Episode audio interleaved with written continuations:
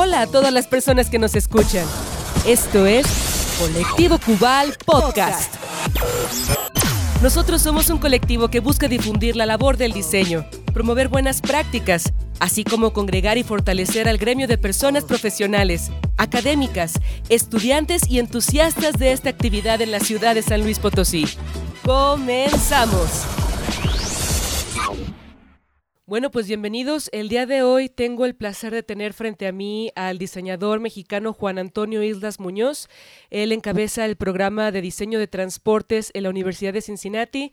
Y pues bueno, ¿para qué les cuento más si él nos puede contar más sobre tu historia? ¿Qué tal, Juan Antonio? ¿Cómo estás?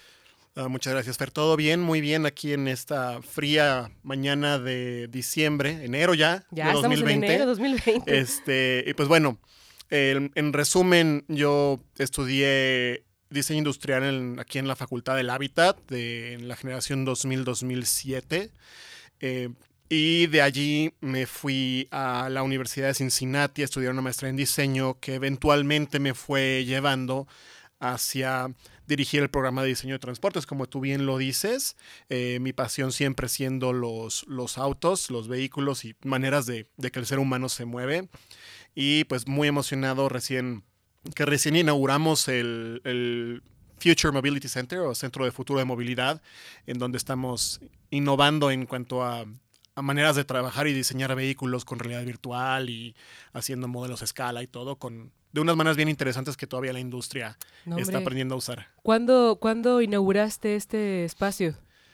Bueno, eso fue en septiembre de 2020, pero es un esfuerzo de pues que verás, unos 3, 4 años de trabajo, eh, porque la Universidad de Cincinnati tenía antes otro liderazgo en, diseño de transportes que pues los profesores que estaban allí se fueron a otras escuelas o cambiaron de actividades y pues quedaron un momento de decidir si le seguíamos o si cancelábamos el programa y con un poquito de, miedo de mi parte porque yo no soy diseñador automotriz tradicionalmente entrenado y pues decidimos entrarle de todos modos y, ahorita está, está bien padre porque somos un programa bien diferente que están las empresas automotrices acercándose a nosotros precisamente para entender cómo se puede hacer diseño diferente con estas nuevas tecnologías.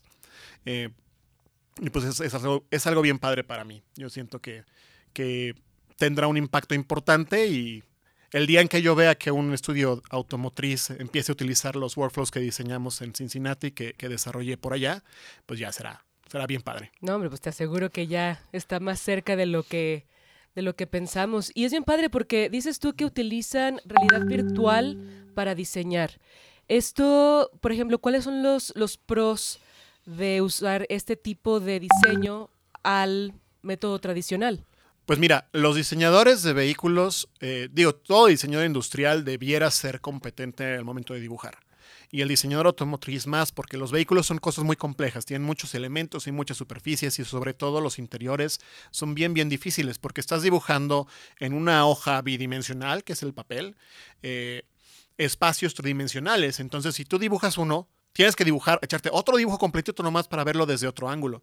Y el momento de diseñarlo en realidad virtual, eh, que por cierto mando un saludo a Daniela Paredes, fundadora de Gravity Sketch, que es el software que utilizamos, que orgullosamente mexicana también ella está cambiando eh, el mundo del diseño. Eso. Puedes hacer el sketch en, en virtual, en espacio real, con tus gogles, así digamos, estando en un cuarto, en un universo diferente.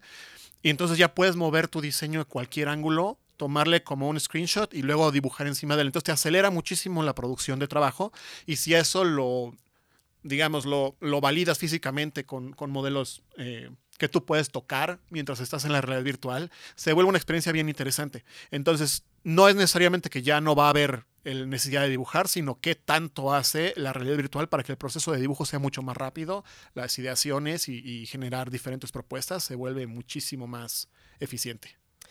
Oye, Juan Antonio, ¿este tipo de laboratorios donde puedes diseñar así son comunes o dónde hay más laboratorios de este tipo? Mira, orgullosamente puedo decir que el, Future Mobility Center en la Universidad de Cincinnati, que, que, lideré su desarrollo, es por el momento único en el mundo. Órale. Este, y pues bueno, ojalá que no sea único en el mundo por mucho tiempo, ¿no? La idea no es que nos quedemos nosotros con con esta nueva manera de hacer las cosas, sino que la gente empiece, las otras universidades o incluso los, los estudios de diseño creativos en las empresas automotrices y de diseño industrial en general, empiecen a adoptar las tecnologías a partir de nuestro modelo. Eso sería lo, lo más padre. No, pues qué orgullo que un mexicano esté creando historia en el mundo. Oye, Juan Antonio, y bueno, vamos a hablar un poco más del colectivo Cubal. ¿Desde cuándo estás tú en el colectivo? Pues creo que fueron ya tres años que, que lo iniciamos. Este, me acuerdo que íbamos caminando al Plaza San Francisco, nos encontramos a, a Marcelo y a Rubén y, y, fue la idea de generar algún tipo de organización que se dedicara a, pues a promover lo que es el diseño industrial en, en nuestra ciudad y, y, pues aquí estamos años después este, avanzando fuerte. Yo quiero agradecer a la gente que está aquí de base en San Luis porque realmente ellos son los que se echan ahora sí que las friegas para para estar haciendo estas actividades. Un saludo a Fabián, que está en, en cabina de producción también. Claro que sí, el buen Fabián. Oye, Juan Antonio, y ahorita que hablas mucho de, con mucha pasión sobre el diseño industrial, ¿cuándo, cómo fue que te diste cuenta de que querías ser diseñador industrial? Fíjate que es una historia bien interesante porque yo no tenía el diseño en la cabeza para nada por muchos, muchos años, ¿no? Yo aquí hablo de coches y que me gustan y que los deportivos, etcétera.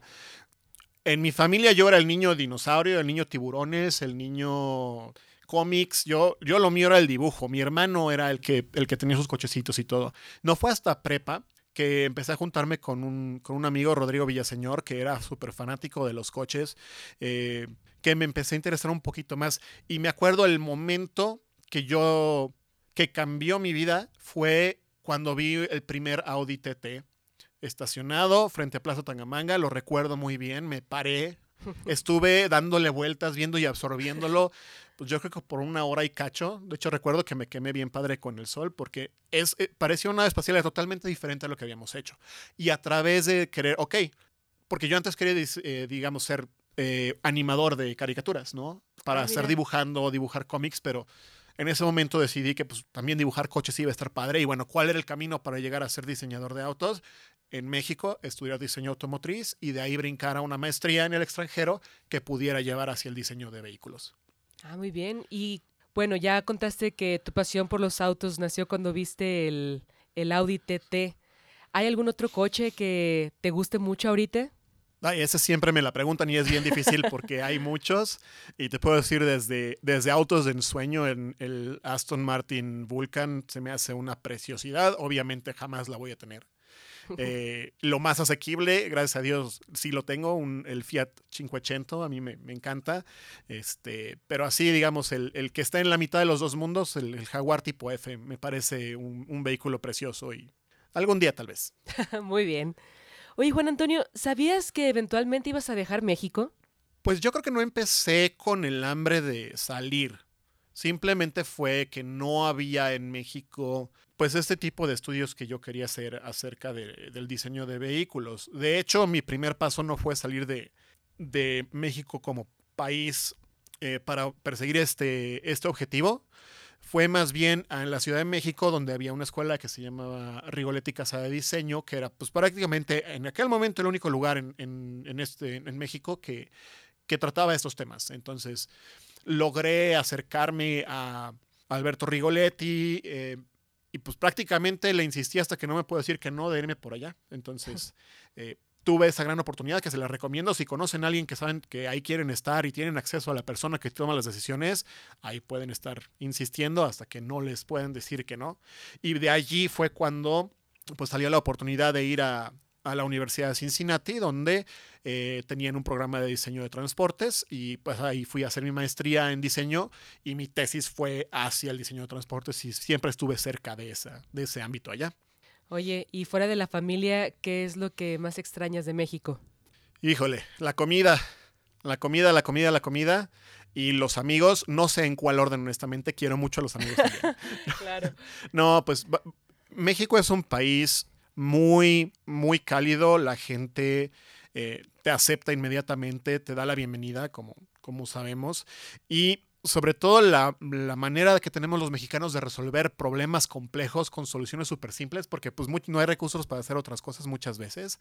Eh, siento que por eso es que los diseñadores mexicanos que salen eh, pues se vuelven tan efectivos porque saben cómo resolverlo. Resolver problemas. Sí, eh, ahora sí que el ingenio mexicano, ¿no? Oye, ¿y cuál ha sido tu mayor reto y, aprendizaje en Estados Unidos siendo un diseñador y un profesor de diseño industrial mexicano? Yo creo que en cuanto a aprendizaje, lo que más entiendo, y eso es para todos los chavos que están estudiando en universidades de México y que están inconformes con lo que le están enseñando sus profesores, el programa de la Universidad de Cincinnati fue durante muchos años el mejor de Estados Unidos según la revista Design Intelligent, de 2011 a 2015 y creo que hasta ahora hemos sido segundo lugar o compartido primero o algo así. Y cuando yo empecé a dar clase y empecé a a sugerir maneras de hacer las cosas que yo, pues, mis profesores habían hecho en la, en la Universidad Autónoma de San Luis Potosí, Facultad del Hábitat, y los profesores ya decían, órale, qué interesante, qué padre, ¿a poco se ponen de acuerdo para hacer estas cosas, etcétera? No den por sentado que la educación en México necesariamente... Eh, le falta tanto. Sí nos falta muchísimo por crecer, pero somos más fuertes en otras áreas. Entonces, lo que yo aprendí es que el diseñador mexicano no le pide nada a diseñadores de otros países. Eh, puede ser que la ventaja que nos pueden llevar es porque ellos tienen acceso a tecnologías más avanzadas. Eh, y eso sí, dibújenle un chorro, porque eso sí, sí importa mucho. Pero yo creo que el, el, reto fue darme cuenta de que mi educación en México valía muchísimo y que utilizándola podía yo después complementarla con lo que aprendí fuera. Claro. Y volverme un diseñador mucho más complejo. Entonces, no echen en saco rojo lo que aprenden aquí. Sirve muchísimo. O sea, básicamente es dibujar, practicar y pues lo que dices tú, ¿no? De que la naturaleza del diseñador mexicano, de cómo resolver las cosas con formas rudimentarias, y si a eso después le aumentas tener acceso a tecnologías de punta, pues somos imparables, ¿no? Sí, imagínate a alguien que está, está acostumbrado a, a solucionar un problema con un no sé, ejemplo, con un desarmador y hazle como puedas, no puedes usar pegamentos ni nada, y de repente ya que aprendiste eso, te dan todas las herramientas de, más modernas del mundo, entonces te vuelves superior porque puedes pues, pensar mucho más allá que las personas que, que siempre han tenido el acceso, ¿no? Claro. ¿Cuáles son tus ilusiones estando en Estados Unidos? Pues te comentaba hace un ratito acerca del, del Centro de Futuro de Movilidad que, que desarrollé en la Universidad de Cincinnati. Eh, yo creo que mi, mi, más grande ilusión en este momento es que, pues primero que los estudiantes que están utilizándolo tengan éxito y sean nuestros embajadores en, en la industria. Y a través de eso, que otras instituciones y estudios de diseño empiecen a utilizar las tecnologías. Si yo supiera que de alguna manera colaborar, aunque fuera un poquito a, a, a cómo se diseñan los vehículos, eh, para el futuro, yo creo que eso sería mi, mi, más grande ilusión. Por allá, la otra más grande ilusión es pues encontrar, eh, pues ahora sí, la ciudad donde uno sabe que va a estar ahí para siempre y tristemente cuando uno es viajero normalmente tiene como luego, ¿y qué va a pasar en dos años? ¿Qué va a pasar en dos años? ¿Qué va a pasar en dos años? Entonces, veremos qué pasa en dos años. Ya te encontraremos en donde sea que estés. Yo creo que tú vas a ir a, a abrir camino y oportunidades para, para ti, para la gente a tu alrededor. Yo creo que tienes tú la genialidad y la fuerza de trabajo para ser exitoso donde quiera que estés. Ay, pues ojalá tenga razón. Eh, más que nada es, es, encontrar la gente correcta, gente que sea valiosa, gente que tenga sus habilidades y, y pues con eso en donde sea creo que se puede hacer algo interesante. Eh, y pues sí. Oye, fíjate que me acuerdo que me estabas contando hace rato que ya van varias veces que tú, porque tú ya tienes que, ¿cuánto? ¿Ocho años en Estados Unidos? Sí. Y ¿Ocho? en esos ocho años, ¿cuántos estudiantes o cuántas personas de México han ido a, a, la maestría o a la Universidad de Cincinnati gracias a ti? Pues yo he jalado por lo menos a cinco mexicanos y un colombiano eh, para que puedan ahora sí que dar el salto a hacer los estudios allá afuera, que es, es una cosa difícil, pero a la vez no tanto como lo pensamos, ¿no? O sea, la, una de las razones por las que pude llevarme gente de aquí de México para que eh, hicieran sus estudios allá, pues es la capacidad de dar becas de las universidades de Estados Unidos, ¿no? Uno no sabe que Hay muchas universidades que dan beca del 100% y hasta acaban pagando porque uno vaya a la escuela. Y si uno tiene la calidad y se ve que lo que le hace falta es salir de, México para complementarse y, convertirse en este diseñador eh, del que hablábamos, que, mezclas el ingenio que aprendes acá con las tecnologías y, las herramientas que aprendes fuera, eh, no es tan difícil. Yo animo a todos los, eh, los, diseñadores, si están oyendo esto y dicen, ah, caray, como que yo, yo caigo en esa categoría, apliquen apliquen a muchas universidades, no se enamoren, no apliquen nada más a las súper eh, carísimas y que son las mega famosas. Hay programas en otras universidades que son igual de buenos y que te sale gratis. Entonces yo digo, no se endeuden por toda su vida para hacer estas cosas. Oye, pues sí, porque y te pueden contactar a, a ti para que les des informes, para que los vayas guiando por ejemplo, hay, me imagino ahorita que hay muchos chavitos de, prepa o de universidad que quisieran hacer un posgrado o que ya saben de que no, yo sí quiero ser diseñador, ya lo tienen en, la sangre. Y si te contactan a ti, les podrías dar más información y, como dices tú, ver que esto no es algo imposible. Claro que sí, y de hecho si nos están escuchando, eh, los que están interesados en estudiar alguna maestría en el extranjero pueden dirigirse a mí, juanantonio.islasmunos.uc.edu. UC de University of Cincinnati. juanantonio.islasmunos.uc.edu. Ojalá que podamos añadir esa en las descripciones de cuando difundamos este podcast también. Pues ya saben, amigos y amigas, si están interesados ustedes en especializarse en diseño en una de las mejores universidades de Estados Unidos, pues ya saben, aquí pueden contactar a, Juan Antonio. Oye Juan, y bueno, siendo realistas, ¿cómo percibes tú el diseño industrial en México, particularmente en San Luis Potosí? Esa pregunta es muy buena y compleja, pero vamos a ver si le podemos llegar. Creo que el diseño mexicano, y en San Luis también, es un reflejo del país en el que vivimos. México es un país que no tiene tanta propensión a desarrollar sus propias cosas, ¿no? La gente que tiene empresas generalmente prefiere la seguridad de comprar un diseño ya hecho y simplemente maquilarlo. Entonces, con ese, con ese obstáculo, eh, un colega, Jorge Rodríguez, me, me comentaba, pues realmente el diseño mexicano se aplica en el apoyo a la producción de estos productos. Por eso hay un chorro de trabajos que ven en Computrabajo y en estas eh, páginas que son de dibujante de AutoCAD, apoyo en líneas de producción, etc. Y también a la venta y promoción de los productos que se, que se manufacturan en México. Por eso hay tanto exhibidor POP, este, stand display, etc. Son los grandes grupos de trabajo. Fuera de eso, pues está lo que es el arte objeto, el diseño de baja producciones, las cuestiones artesanales, etc. Eh, y mucha gente que lo que queremos es hacer producto eh, que requiere de desarrollo para que se produzca industrialmente, pues sí, tristemente en México hay muy pocos estudios que se dediquen a hacer esto y muy pocas empresas que lo hagan aquí. Creo que un cambio fundamental de nuestro país sería dejar de producir lo que otras personas hacen y desarrollar lo propio porque tenemos una cantidad impresionante de diseñadores súper talentosos y creativos, los ingenieros para hacer lo que quieran, la maquinaria, la tecnología, etcétera.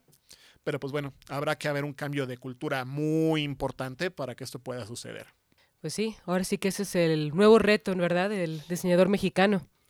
Sí, bueno, asumamos que, que esta cultura no va a cambiar. ¿no? Yo creo que eso presenta retos interesantes, porque por años y años y años los diseñadores industriales hemos estado pues topándonos con la pared, ¿no? Que los proyectos medio empiezan, etcétera, y se paran antes de que alguien tenga que invertir en el molde para inyectar el plástico de lo que sea, ¿no? O sea, ya cuando se llega el momento de producir, se mueren. Y es aquí donde es un tema un poco sensible porque pues la gente tiene mucha pasión hacia lo que es tradicionalmente el diseño industrial, de crear objetos eh, pues de uso cotidiano que requiere conocimiento técnico, etc. Pero también hay otras avenidas que en, alrededor del mundo los diseñadores industriales están persiguiendo, que es pues hacia el diseño de servicios, diseño de experiencias y si quieren chamba segura, diseño de interacción, todo lo que son apps y estas cosas. No es un proyecto del diseñador industrial tradicionalmente. Sin embargo, las metodologías que aprendemos nosotros sí son útiles para ejercer eso y pues son empleos que ahorita tienen mucho trabajo, ¿no? Todo lo que es también el diseño de experiencia que va hacia, hacia tiendas, hacia todo esto, creo que allí hay oportunidades que son eh, digamos, complementarias a las que siempre hemos buscado, que es de desarrollar vehículos o productos, etcétera, producidos en masa. Entonces, yo creo que el reto del diseñador industrial eh, mexicano será identificar esos huecos nuevos en donde realmente pueda tener una, pues una vida padre, un ejercicio profesional padre, utilizando la creatividad, aunque el producto de su trabajo y de las metodologías de la investigación, de la ideación, de la iteración, del prototipado, de la validación, todo esto, no vayan a ser un producto físico, sino alguna otra cosa. Oye, y ya que estamos hablando ya más a fondo sobre el diseño en sí, ¿qué piensas tú sobre el diseño especulativo y discursivo? es una, una, cuestión interesante. Yo lo veo ya porque las, las, digamos, las empresas de las universidades en Estados Unidos, que son competencia de nosotros, cada quien tiene como su saborcito, ¿no? Si se vas, te vas a Georgia Tech, ellos son totalmente tecnológicos y hacen electrónica, etcétera, mucho más hacia la manufactura. Si te vas hacia la Universidad de Cincinnati, somos entre esta parte técnica y la parte más libre, digamos, somos muy, muy, pues de desarrollar productos en masa. Y si te vas, por ejemplo, a RISD en Rhode Island, ellos son muy especulativos y discursivos, que es una área del diseño que es mucho más cercana al arte. Y yo creo que tiene su valor eh, mientras, porque genera discusiones, ¿no? Te hace que hagas preguntas eh, acerca del diseño que, que, te proponen. Por ejemplo, hubo un despacho de arquitectos que hizo, pues como si fuera un proyecto para el muro de Trump ridículamente. Este, pero es bien interesante porque ellos lo hicieron como si fuera en serio. Obviamente lo, lo hacen para que la gente discuta de qué, qué, horror de estas propuestas, ¿no? Pero pues ahí está inspirado en, en, la arquitectura de Barragán, con el rosa mexicano, etcétera, y para que tengan cárceles, que tengan espacios, bla, bla, bla. Entonces, son estas cosas que nunca jamás van a ver la luz en la realidad. ¿No? Sin embargo, su objetivo no es ese, su objetivo es que haya discusión. Entonces yo creo que siempre hay un lugar para este tipo de, expresiones en, cuanto a la eh, pues especulación de qué pasaría si. Eh, sin embargo, yo soy de las personas que dicen no, no es que haya un tipo de diseño que esté bien o esté mal, sino qué tipo de diseño es pertinente en cada espacio. Entonces, claro. si eres un diseñador de especulativo que quieres hacer productos en masa, pues a lo mejor no te va a ir tan bien simplemente, o si aplicas una metodología de diseño eh, técnico a un proyecto especulativo, pues tampoco te va a ir bien. Tienes que saber ser flexible o, contactar a la gente que, domine un campo, ¿no? Entonces, ¿tú crees que, por ejemplo, en la Universidad de Cincinnati, que fue donde tú estudiaste, son de los dos? Sí, creo que tenemos un buen balance. Este, digamos, Georgia Tech y otras, otras universidades eh, que se dedican a la parte de manufactura tienen, por ejemplo, mucho menos atención a la parte del desarrollo de superficies, del dibujo, de la expresión estética de un objeto que, que se relacione contigo y que te, te comunique pues cómo usarlo y que aparte lo quieras tocar, lo quieras eh, ver en diferentes ángulos, todo eso, ¿no? Eh, la parte de, de, las otras universidades más hacia lo especulativo, pues a veces ni siquiera es algo que te vaya a gustar. A propósito puede ser algo que te desagrade, ¿no? Y nosotros estamos como en esa mitad donde pues tenemos que tener el balance entre entre pues, la usabilidad, la funcionalidad, eh, la estética de los productos, igual variando dependiendo de, cuál sea el proyecto en sí. Pero sí, sí creo que tenemos un poquito más de balance entre las áreas. Oye, Juan Antonio, ¿y quiénes son tu inspiración? Y ahí te va, te la voy a poner difícil. Quiero que menciones en el mundo quiénes te han inspirado, pero también quiero que menciones diseñadores mexicanos. Ok, diseñadores. Diseñadores, sí. Diseñadores. Aquí con el miedo de quedarme con el libros, libros, tres libros, ¿no? Este, bueno, primero, el, primero que se me viene a la mente del mundo es Sid Mead.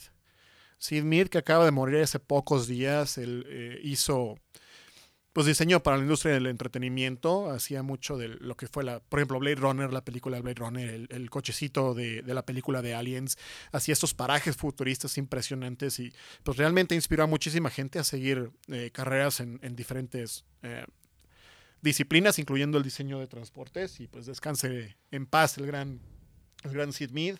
Otra persona por el impacto que ha tenido a nivel mundial con su trabajo diseñístico Giorgetto Giugiaro, eh, jefe de Ital Design, pues tiene una gran cantidad de los diseños icónicos de vehículos del mundo. Y ya que estamos hablando de italianos, eh, Maurizio Corvi, que tengo el placer de conocer, él es diseñador, eh, senior designer de Pininfarina y ha hecho varios Ferraris y es una gran persona y ojalá si escucha esto, le mando un gran saludo y un abrazo muy caluroso. Y sí, se me, se me figura, bueno, ahorita se me viene a la mente Ian Callum, que fue hasta hace poco director de diseño de Jaguar. Eh, Henrik Fisker también.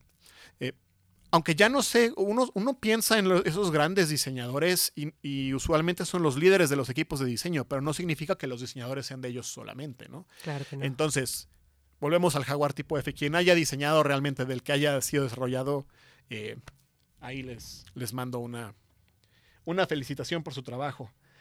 Y de mexicanos, tengo el placer, eso sí es tan fácil, tengo el gran placer de trabajar eh, con Jorge Rodríguez, eh, Jorge Mauricio Rodríguez Cuevas, que fue eh, diseñador de General Motors cuando estaba el estudio de Toluca.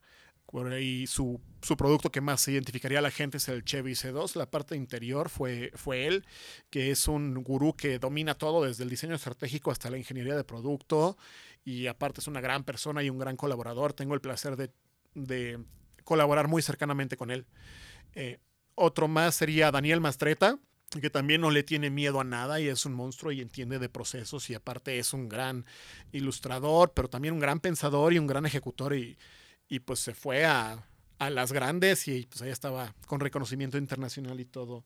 Eh, y recientemente se me ocurre José Alberto Casas, que acaba de sacar un, un, concept car de BMW que me dejó con el ojo cuadrado, el, el BMW M Next Vision. Eh, creo que así se dice. Pero bueno, felicitarlo por su gran trabajo y creo que tiene una gran trayectoria por delante, José Alberto. ¿Tú crees que los diseñadores son así, o sea, todas estas personas que has mencionado han sido así porque han llegado solos o porque tú estás mencionando mucho de colaborar con el equipo, de tener a tu pues a tu gente, ¿no? De tu equipo. ¿Cómo, cómo diferenciarías eso de trabajar uno solo practicando y así sin escuchar nada, a otra persona que es más que se abre las posibilidades de, ir incluso con otras disciplinas también. Yo creo que la era de, un diseñador que trabaja en una, pues como una unidad aislado del mundo, eso es ya, ya es muy difícil que, se vea un, éxito, ¿no? El, el, día de hoy, el saber trabajar con gente, identificar gente valiosa, este, saber ser humilde y darle crédito a quien crédito de su, de su trabajo eh, y saber tener una mente abierta para que alguien que a lo mejor no hable diseño industrial, sino que hable ingeniería o que hable mercadotecnia o que hable psicología, te corrijan tu diseño y saber decir, órale, pues estás viendo de un punto de vista que yo no lo estoy viendo. Y, y creo que eso es increíblemente crucial tuve el placer de estar en una presentación de Ken Friedman, uno de los teóricos de diseño más destacados de, los últimos años, y él hablaba de que el, diseño, no me acuerdo si estaba hablando específicamente del diseño industrial, creo que hablaba de diseño en general. El diseño no es ni una ciencia, ni siquiera una disciplina. Es una manera de entender otras disciplinas y juntarlas para crear cosas nuevas y que tengan un gran impacto. Entonces, eh, eso me movió mucho pensando que sí es cierto. O sea, el diseñador en sí mismo, pues puede hacer cosas bien padres, pero es, es mucho más limitado que realmente colaborar y estar trabajando en equipo. Claro, siento como que el diseñador crea sueños, pero cuando te juntas con otros, los haces realidad, ¿no? Así es correcto. ¿Cuál, cómo definirías tú la nueva cultura del diseño? Ay, pues esa es otra pregunta bien, bien, bien complicada. A mi modo de ver, y también con el trabajo que he hecho con Jorge Rodríguez, que, ya mencioné, eh, pues hay gente que es del equipo de que el diseño tiene que ser estético y bello, ¿no? Y todo lo demás que no sea estético y bello no tiene valor. Hay gente que tiene el que está en el equipo de pues todo diseño tiene que ser manufacturable y tiene que estar técnicamente bien resuelto y todo lo que no sea así no tiene valor. Hay gente que dice, pues el hacer el diseño de cosas físicas, pues como que ya pasó, porque lo de hoy es entender el diseño de estrategias y de sistemas y de servicios y de experiencias, y todo lo que está fuera de eso no tiene valor. Y hay quien dice, el diseño tiene que tener todos los ingredientes que acabo de mencionar y si no los tiene, no tiene valor. Y yo creo que todos están entre bien y mal, porque volvemos a lo mismo. Entre la ingeniería y el arte, y esto es trabajo de Jorge Rodríguez, le doy su crédito, entre la ingeniería y el arte hay diseño industrial que está bien pegadito al arte, que está bien pegadito a la ingeniería y que está en la mitad. Y dependiendo de dónde estás, vas a tener un tipo de diseño relevante, en donde todos intervienen. Entonces yo quisiera que la nueva cultura del diseño fuera el entender que no hay equipitos de que lo que yo hago es mejor que lo que haces tú, sino vamos a entender qué demanda un proyecto en particular y trabajemos juntos para hacerlo y entonces será superior.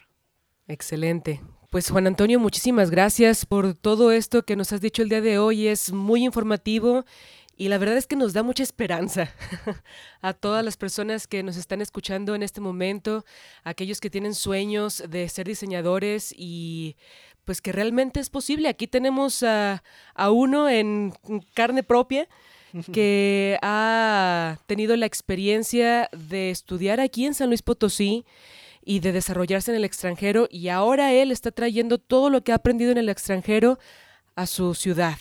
¿no? Y muchas gracias por las flores. Eh, más que nada, no hay ninguna diferencia entre, entre los chavitos que están el día de hoy en la Semana del Hábitat o en alguno de esos congresos viendo a los conferencistas, eh, de la persona que está parada presentando más que tiempo y ganas y calidad de trabajo. Entonces, eh, échenle ganas y nos vamos ayudando. ¿Podrías repetirnos nuevamente tu correo electrónico? Claro que sí, fue un placer hablar con, con todos ustedes. Eh, el correo electrónico que me pueden contactar es juanantonio.islasmunos con n arroba uc.edu. Es u de uva, c de casa. juanantonio.islasmunos arroba uc.edu. Muchísimas gracias, Juan Antonio. Uh, antes de irnos, quisiera agradecer también a la Universidad Cuauhtémoc por prestarnos sus instalaciones y por hacer posible este podcast. Muchas gracias, Juan Antonio, por estar aquí con nosotros el día de hoy. No, y también quisiera agradecerte muchísimo a ti, eh, María Fernanda de Real Jaime, por prestarnos tu voz para aquí estar en los podcasts de Cubal y ojalá te podamos tener eh, más adelante también. Será un placer, claro que sí, cómo no. Pues muchas gracias a todos los que nos están escuchando y nos vemos hasta la próxima. Gracias por escuchar este episodio de nuestro podcast. Recuerda seguirnos en nuestras redes sociales, en Instagram como hola.cubal y en Facebook y SoundCloud como Colectivo Cubal. Agradecemos a nuestros patrocinadores Casa 1864 y Mezcal Santa Eduviges. Esto fue Colectivo Cubal Podcast.